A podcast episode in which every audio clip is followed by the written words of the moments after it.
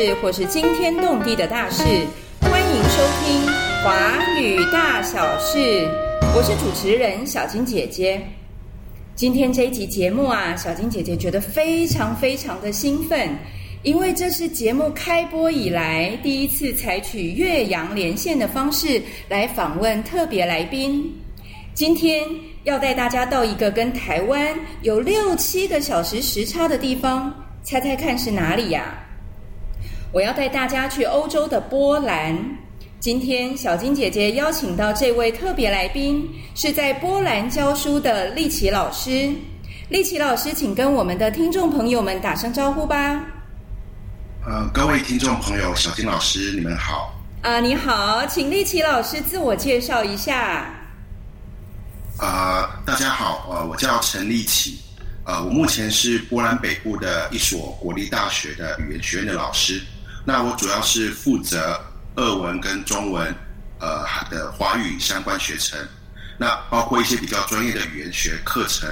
那我是从二零一一年到波兰，然后我是先学了九个月的波兰文，然后才开始攻读博士班。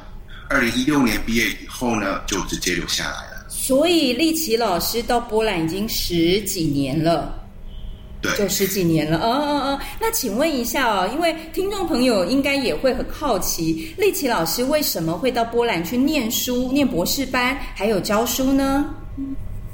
呃，其实呃，我是二零零六年硕士班的时候，就是把我们那时候有资格考嘛，就是把资格对跟论文拿来投了两个会议。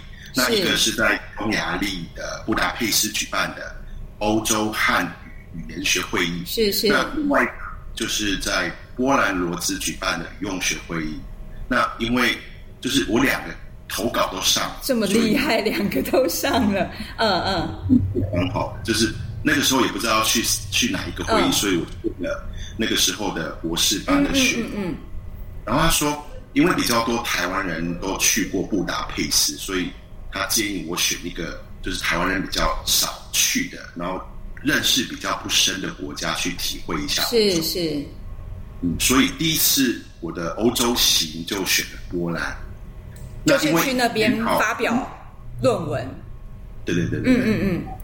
然后因为研讨会是我后来补班的指导老师所举办的，所以就这样认识了他。那在申请学校的时候，就想，哎，那也许我可以去波兰。那其实本来我是想跟我其他硕士班的同学一样，就是去申请呃英语系国家的博士班，例如美国、是是是，是澳洲。嗯嗯。那当我我的第一志愿就是以美国，就是社会语言学跟言谈分析非常有名的乔治城大学为第一志愿。可是突然有一天，我觉得也许我可以走比较不一样的道路，所以就来了波兰。那毕业的快毕业的那一年，就是刚好，呃，我现在工作学校在招聘老师，所以也就运气非常好的进来了。那刚刚丽琪老师这样说，其实这两次啊，不管是去发表、参加研讨会、发表论文，还是去念博士班，好像波兰本来都不是您的就是第一个选择，但是因缘际会就到了波兰。那请问呢？您到了波兰之后啊，跟您本来想象的有什么不一样？在生活各个方面都能够适应吗？其实我来波兰念博士班以前，就是只有来过波兰旅行过一次，也就是二零零六年来开会的那一次。是是。那当时我觉得路上的波兰人其实不是非常的热情，就是非常的冷漠。就是那个意思是他没有什么表情。对你也不知道他 嗯是怎样，嗯，所以你也没办法去评价说他是热情还是冷漠。对，让时候因为我是观光客嘛，所以也在熟悉这个这个这个国家的国旗，所以有点，所以我我那时候对波兰其实没有什么特别的想象。嗯嗯嗯嗯。在我准备出国的那一年，我去医院检查，发现我有非常严重的高血压问题，所以又在台湾治疗一年。嗯。但因为我个性比较急，所以那一年我找了在成大念书跟交换的两个波兰朋友做语言交换。嗯嗯嗯嗯。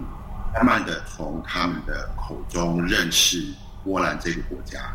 是。那后来后来他们其中一个比我还早回到波兰，也在我刚到波兰的时候帮我不少忙，所以其实生活各个方面都还蛮适应的，没有什么太大的问题。哦，那就后来你决定到波兰去念博士班，我想偷偷问一下哦，丽琪老师，您念博士班的时候啊，是用英语上课还是波兰语来上课的？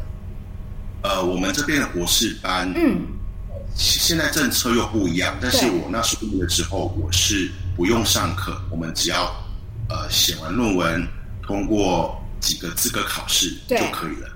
哦，所以哦哦哦，所以只要写论文资格考，有最后的博论口考吗？有有博论口考，那口考的时候是英文还是波兰文？其实应该是波兰文，应该，那那事实上是，那是因为我的论文是用英文写，哦。因为我想我可以知道嗯嗯英文写，是是是，那嗯。我就是讲英文对，跟波兰文，嗯嗯嗯嗯。那因为刚刚其实您也提到说，您找了波兰的朋友做语言交换，就是在呃正式的到波兰去念博士班之前语言交换，我觉得这也是一个蛮好的方法哎，因为我之前讲呃学日文的时候，我也是找日本学生语言交换，然后一个小时讲中文，一个小时讲日文，我觉得这个还蛮快的哎。我不晓得您那个时候那个一年的时间语言交换，你的波兰文进步的怎么样？嗯，应该是可以生存吧。可以生存，那已经蛮重要的了。好，那接下来呢？我呃，我想要请问啊，丽琪老师，那个波兰的教学环境是怎么样的、啊？这也是我蛮好奇的一件事情哦。就是你念完博士班之后就留下来教书，那波兰的教学环境怎么样？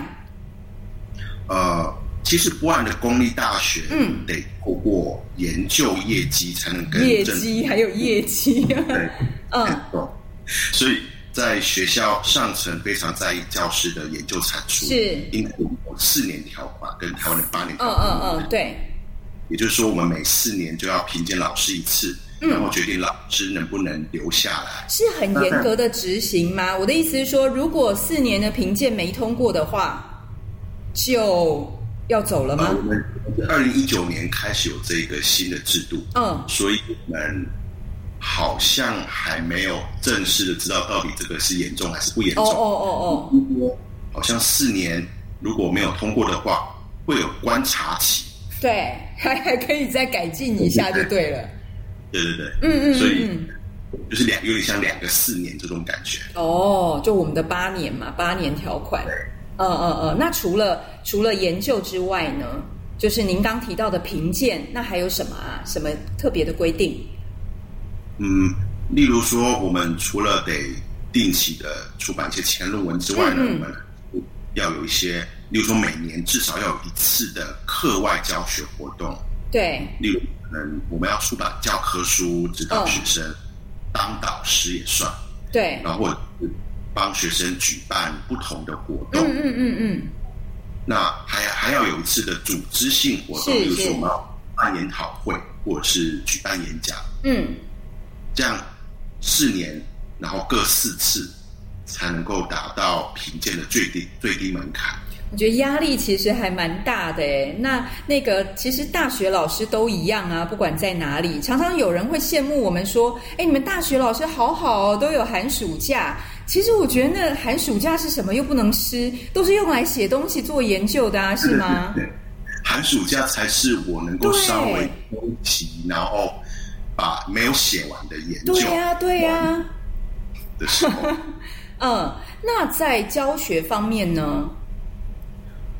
所以我们可以知道，其实教学反而好像不是波兰的大学想要推动的嗯重点，嗯嗯研究才能够才才能够帮学校争取到经费。所以比起来，研究才是重点。嗯嗯嗯嗯，嗯，因为如果我们没有其他的业绩，就不太可能会申请到经费。嗯嗯那嗯，如果没有经费，我们就没有教学的资源。是是是，但是我们经费真的，我们的资源真的不够多，所以对例如说，嗯，呃，波兰的大学生得写学士论文，是是，要通过口试，所以我每一年都要回台湾，就是呃帮学生去找各式各样的学习教材或者是研究教材。嗯嗯嗯。然后不过运气蛮好的，就是我们有不少台湾朋友跟老师都会捐书给我们学程的学生，像我们呃二中文学城的学生有一个小的图书馆，当然这些书就是我们一步一步帮学生收集。嗯，像我记得有一个老师，他就捐了他的毕生著，他已经退休了，就是他毕生著作给我们。嗯，我我还没有办法完全带来，是，那是我我会每一年回去这样一部分。哦，那那个小型的中文图书馆里收的大概是哪一类型的书啊？是课本呢，还是其他的中文书？呃，任何类型的我们都收，但是我们也做过一些调查，就是嗯嗯，对哪些议题比较感兴趣？是是。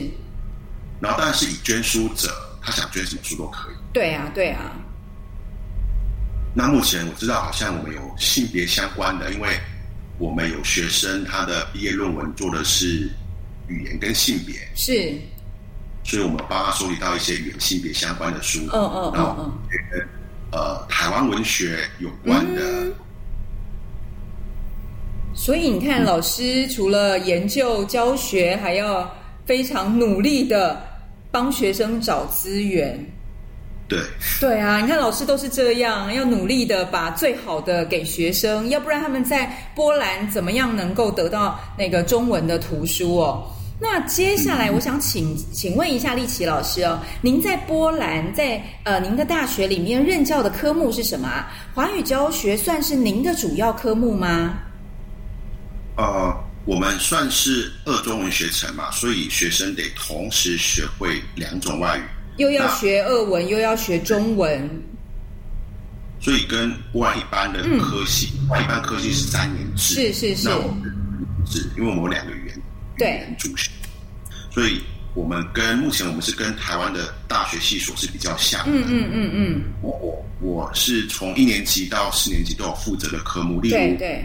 呃，我一二年级的呃就教授基础课跟华人课。那基础课我是主要是教授语法跟负责学生的口语练习。是是。但是因为呃我们的基础课通常都是会有两个或三个老师，所以。我会跟关老师搭配授课。嗯嗯嗯。那华人文化课，我就是教授一些我们其实我们都知道的一些常识的知识，例如各个华人传统节日的活动。是是是。那呃，这个算是，但是因为我我我的教法是比较把它当成是呃中级阅读讨论课。对。呃，不好意思，我想请问一下立奇老师哦，刚刚您提到那个一二年级的基础课跟波兰老师搭配，那也就是说您是中文母语者，负责训练学生的口语，那波兰老师负责的课是什么啊？呃，我们是这样分的，嗯，就是一定会有波兰老师跟台湾老师，对对，那波兰老师是读跟写，哦，是听跟说，但是只。这只是一个大方向，嗯嗯嗯，因为有时候不想要教一些重复的东西，对对，会彼此协调。例如说，可能这个星期，例如说，可能关老师，呃，他上完了生词，那下个星期学生应该要学习语法。那如果是这样的话，下个星期是我的课，嗯，那我。负责教育法，我不会因为说哦，我就是要负责听跟说，就是只能教听跟说。哦，所以还是会有弹性，只是呃大致上是那样搭配，但是课程还是会调整就对了。对对对，因为我们其实在课，所以不能有太多的重复的地方。对啊，对，好，那三四年级的课呢？那三四年级的课，我就是负责绘画课、英语课。一些汉语语言学相关的演讲是是是。那绘画课我就是以不同的社会议题讨论为主。这个我还蛮好奇的，就是社会议题的讨论，我我蛮好奇的是，你们会讨论什么样的社会议题啊？可以给我们举一两个例子吗？呃，我目前用的课本是台湾出版的迷你广播剧。哦，嗯嗯嗯嗯。那迷你广播剧里面有一些跟环保，对对。外遇，是嗯嗯嗯哦，所以还是有教材，嗯，对对对。那这些议题，呃，因为后面都会有问题嘛，所以我们是以那问为主。嗯，哦。但是有些我发现，其实有一些学生他们对这些议题也并不是那么感兴趣。那怎么办？根本就没有经验，外遇。对呀，外遇没有经验是怎么上课？怎么讨论？就我跟学生说，你其实可以跟我说谎，没没问题，不用讲真实答案，因为我们这个绘画课就是训练你可以去想、去讲。嗯嗯嗯嗯。想法，所以你是可以说谎的，没有问题。所以他就角色扮演啊，扮演成另外一个人，然后练习口语的能力就好啦。对，不过，嗯嗯，我觉得学生如果对这个议题没有兴趣，他是真的不会特别想花时间。嗯嗯嗯嗯嗯。我画是呃，我会让他们去呃报告，例如说让他们准备一个自己感兴趣的主题，学生。跟其他同学花二十到三十分钟的时间去讲述，这也是一个蛮好的方法哦。就是他对那个课堂的主题没有兴趣，那老师给他机会来准备他自己感兴趣的主题，那他就可以侃侃而谈了。那还有吗？还有吗？嗯，那像听力课的话，呃，我就是会依循渐进的让学生去习惯不同的说话方式。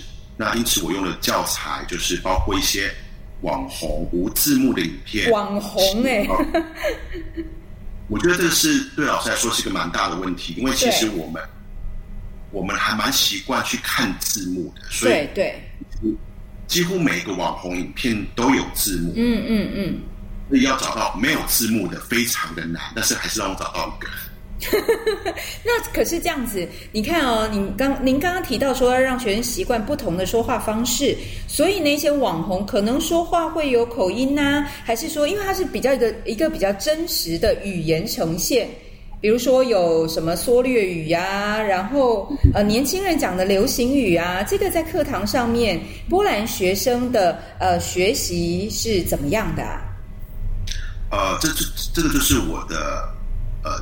找那个教材的目目的，因为像我找的教材就是非常的广，例如说网红影片，对我的目的是让学生去习惯一般口语非常不清楚，甚至可能讲错话的内容。对对对。但是我也搭配一些其他，例如说可能新闻新闻报道，那新闻报道是非常标准，对，然后又非常的快，嗯嗯，然后用一些比较。属于某些特地、特定领域的词汇，因为每个报道不一样。嗯嗯嗯。然后报道又是另外一个。那最后我会让学生稍微休息一下，我选个广播。那广播就是语速比较慢，比较清楚，所以学生就好像一前面好像就是听了很多很快很难的东西啊。可以可以稍微休息一下，所以那个松紧搭配一下哦，有的比较难，比较快，然后有的又比较轻松一点，这样子搭配。对，然后我跟学生说，他们的每一个听力的教材的学习目标是什么？例如说哪哪些东西？嗯，比如说这个不标准的口语，然后那个是非常标准，可是会有些的词汇，所以他们每个目标。我会我会一开始会定的非常清楚，所以，但是他们都会一开始会有点吓到，就是怎么他们在说什么完全听不懂。可是达到了以后，当他听懂了以后，应该就会很有成就感吧？对，所以每个礼拜都会有作业。哦，可是学完之后，应该觉得，哎，我自己怎么那么厉害？嗯，那还有什么其他的课啊？呃。其他的课就是听力方面呢，您还会还会怎么样训练他们？因为我们没有口译课，是是课，所以我想说，那也许我可以呃把口译的一些训练方式放进听力课里面，嗯嗯嗯，可以透过一些口译的技巧，然后来加深他加强他们的听听的能力。就是他们听了中文以后，要立刻翻译成波兰文吗？就是立刻口头上翻译成波兰文这样的意思吗？这个是最后的阶段哦。嗯嗯，口译的训练我会用一些比较简单的教材。对。那比如说，我会第一个我会先让学生听，看他们能够听得出多少的生词。嗯嗯嗯。然后听完之后，我会让学生就是跟着重复，就是呃，我一边放，他们一边重复，就算听不懂，也可以重复，这样他们就是有哦，第二次的机会。然后我会给他们生词，接下来我给他们生词，嗯，让他们听，看能听得懂多少嗯内容。嗯嗯嗯大概可以听得懂百分之百的时候，嗯嗯，让他们同步口语的练习或逐步口语的练哦，习。所以其实是按部就班的嘛。对，对对是对，呃，嗯两分半的教材，我们可能会用三个礼拜。哦，四个哦嗯嗯嗯嗯嗯嗯。那如果啊，呃，您是一位语言学的博士，请问一下，您从语言学者的角度是怎么看待华语教学的呢？呃，其实，在教学的过程中，语言学的训练，呃，对我的教学影响还蛮大的。嗯嗯嗯，那这并不是说我会把语言学理论应用到教学的过程中，是，呃，之前的语言学训练让我可以很快的对比中文和波兰文的差异，让学生可以更有效率的学会一个新的语法点。所以这里就是说，你可以知道学生可能在学中文的时候比较大的困难在哪里，对然后直接点出来。对，嗯嗯嗯所以嗯嗯，我觉得其实语言学的知识对华语老师来说其实还蛮必要的。是是是，那华语教学又是一个可以让我们语言学的专业，可以把可以可以可以把我们知道的语言学理论应用到应用出去的一个途径。是是是是这这两个是还蛮密不可分的。嗯嗯嗯，就是把理论然后运用在实物上，其实很重要的是那个桥梁，嗯嗯嗯因为只讲理论，可能学生也也听不懂。嗯嗯。嗯嗯嗯嗯，其实我觉得，如果一个华语老师他的语言学知识不够多的话，在教学的过程中，可能得不断的去摸索，不断的学习，对会蛮辛苦。对对对对，但是，其实我也发现，呃，语言学背景出身的华语老师在教学刚开始的阶段，嗯嗯，会把那个华语课程当成语言分析课程在上，嗯，所以他们其实会忘了，其实学生是想学会一个外语，而不是想要这个外语的语法知识。对啊，他们应该是想学语言，而不是想学语言学，对吧？对，那有没有什么样的例子啊？嗯嗯，呃，我想最明显一个例子就是，呃，例如说我们的学生在三年级的绘画课是才会第一次遇到人家这个人称代词，人家，嗯嗯嗯，呀，那呃，语言学有语言学背景的老师可能都看过关于这个人称代词、对对语义对，构词、句法、语义、语用，甚至是言谈的角度所写的论文分析。是是，哦，我们会迫不及待的想跟学生分享这些专 就是要讨论语言学就对了。对，因为我记得我在清华念硕士班的时候，嗯。那个时候我语言交换，然后我就会我就会去分析学生的语误。那学生的表情呢？你还记得吗？学生其实他们也没什么表情，但是你会发现，我我后来发现这是我做的一个很很犯一个很大的错，就是学生学完之后，他们的中文会讲一点点，可是他们语言非变得非常好。他变成在上语言学的课了。对，所以我觉得这个没有没有没有特别的好，所以我觉得其实老师不用跟学生解释那么多，是只要让是。是学生知道，例如说像刚刚的例子嘛，人家在互动上是可以作为第一人称指涉或第第三人称指涉，嗯然后在哪些情况我们可以这样用，这样我觉得这就够了。所以你的意思是说，学生只要知道人家我喜欢什么什么，还是人家他怎么样怎么样，讲得出来可以沟通，这个是比较重要的。对，然后不要用错，对对。对对，嗯嗯嗯嗯，所以我觉得其实华语教学跟语言学其实。他们虽然密不可分，但是在教学的过程中，还是要有一些取舍。对对对，就是要用学生能够听得懂的方式，而且让他们真的能够实用，再来教。对对对，嗯，那接下来我想要请问一下哦，呃，丽琪老师啊，那个波兰的师生关系是怎么样的？嗯，呃，其实我想一下，其实呃，关于师生关系的话，呃，我有在那个想想论坛写过一篇文章。等一下，等一下，等一下，啊我们可以在那个广播里面宣传一下您的专栏，叫什么？想想论坛，想想论坛。如果听众朋友有兴趣的话，可以去查一下想想论坛立奇老师的文章。好，请继续。然后我我是负责那个波兰想想。波兰想想，好好好，那当时我的主题是距离就是一种美的波兰师生关系。这里就是美，嗯，对，所以波兰的师生关系其实并不像台湾的师生关系那么的亲密。嗯嗯嗯，那在怎么波兰大说？学，嗯，比如说在波兰大学里面呢，老师跟学生是存在着一种距离感。嗯嗯，那我们可以其实可以从那个从那个师生间的称呼对方的方式就可以知道，例如说，呃，学生会根据老师的工作职称来或头衔来称呼他，例如说可能叫他教授先生，或者是教授女士。哎，这两个叠在一起讲哦，不是教授，比如说陈教授、陈先生，不是，是陈教授先生这样的意思哦。呃，有时候不会加气，但是嗯一定要一个职称跟哦，先生，嗯嗯或至少嗯嗯，先生一定要出现，是是是，一定要出现。嗯，然后，所以我们大学里面有那个教授先生、教授女士、博士先生、博士女士，还有硕士先生、硕士女士。哦，这还蛮特别的耶。有些学生其实搞不懂、搞不太清楚老师的职称是什么，对，所以会叫错。比如说他们会叫您什么？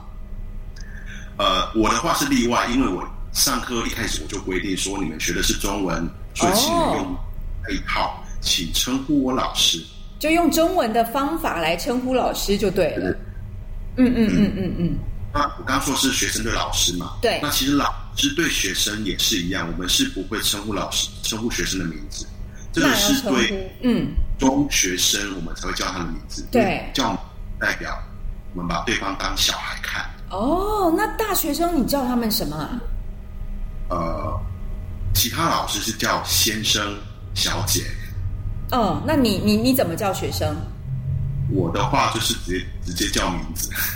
因为还是用到我们中文的习惯。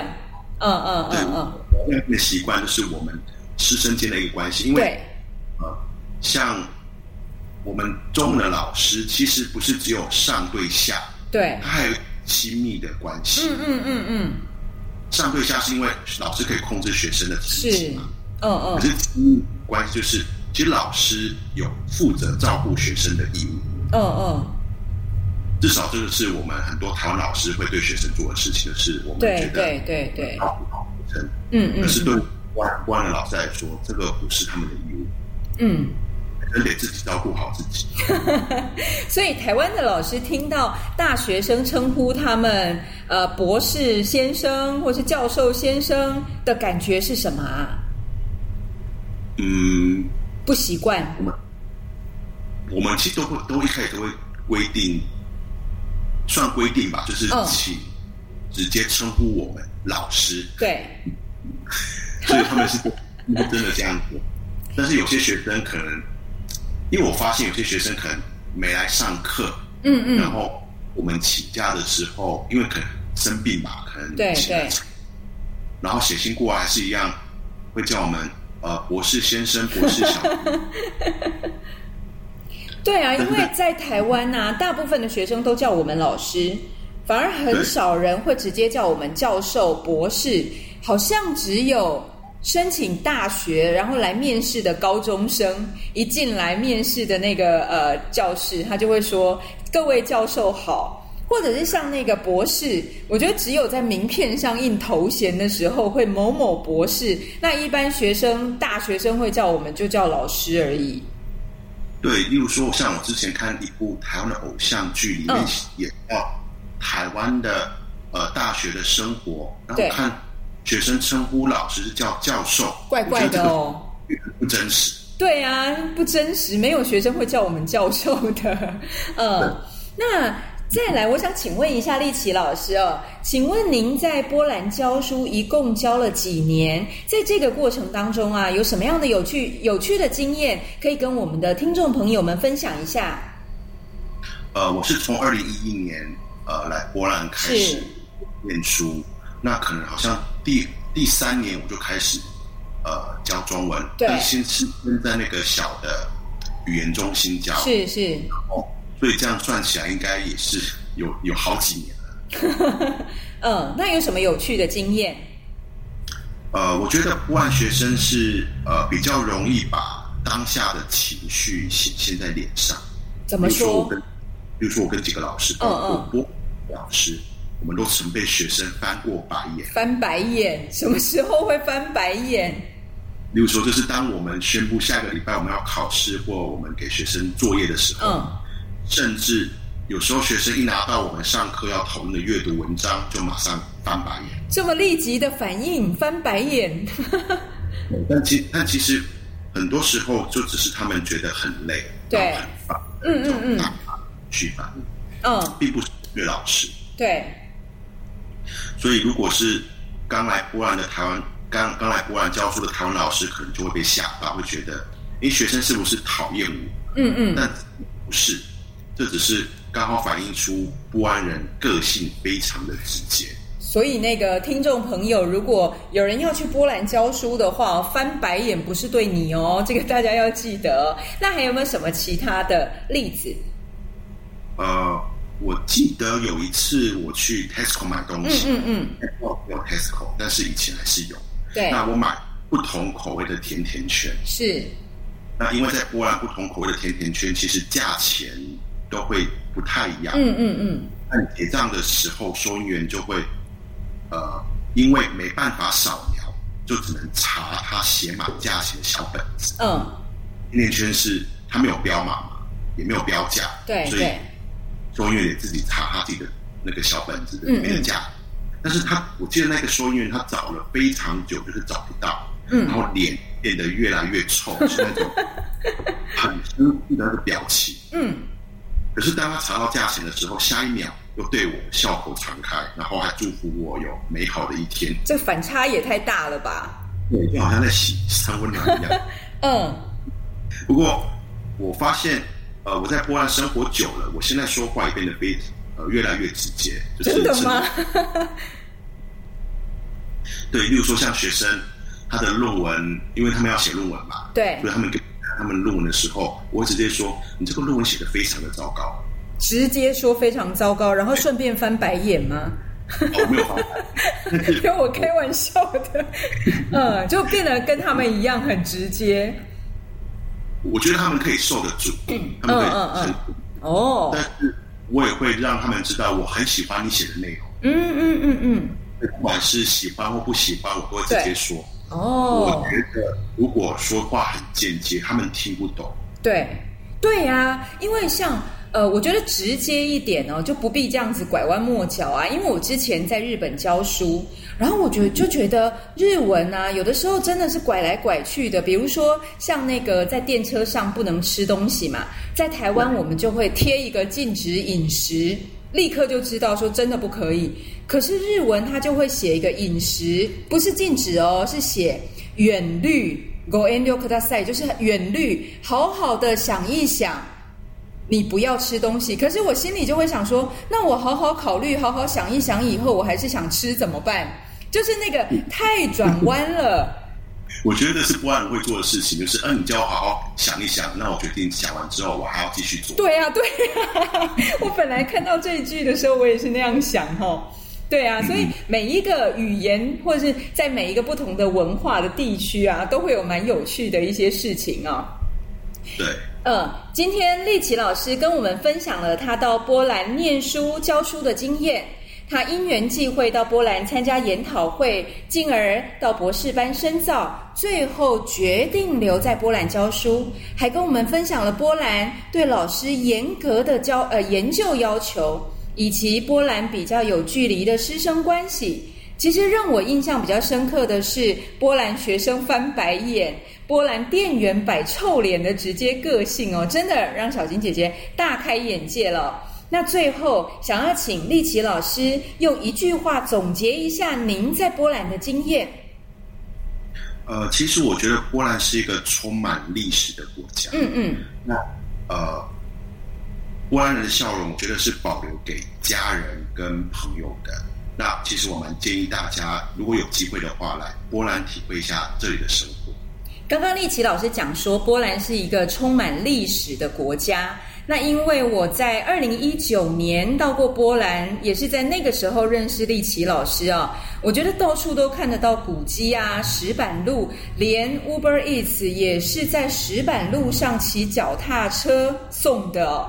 那呃，大家听了以后，不知道会不会很想到波兰去体验一下呢？今天非常高兴，丽奇老师来到我们的节目，接受小金姐姐的访问。谢谢丽奇老师。谢谢小金老师。嗯，如果你想知道华语界芝麻绿豆的小事，或是惊天动地的大事，欢迎继续收听《华语大小事》。我是主持人小金姐姐，我们下次见，拜拜。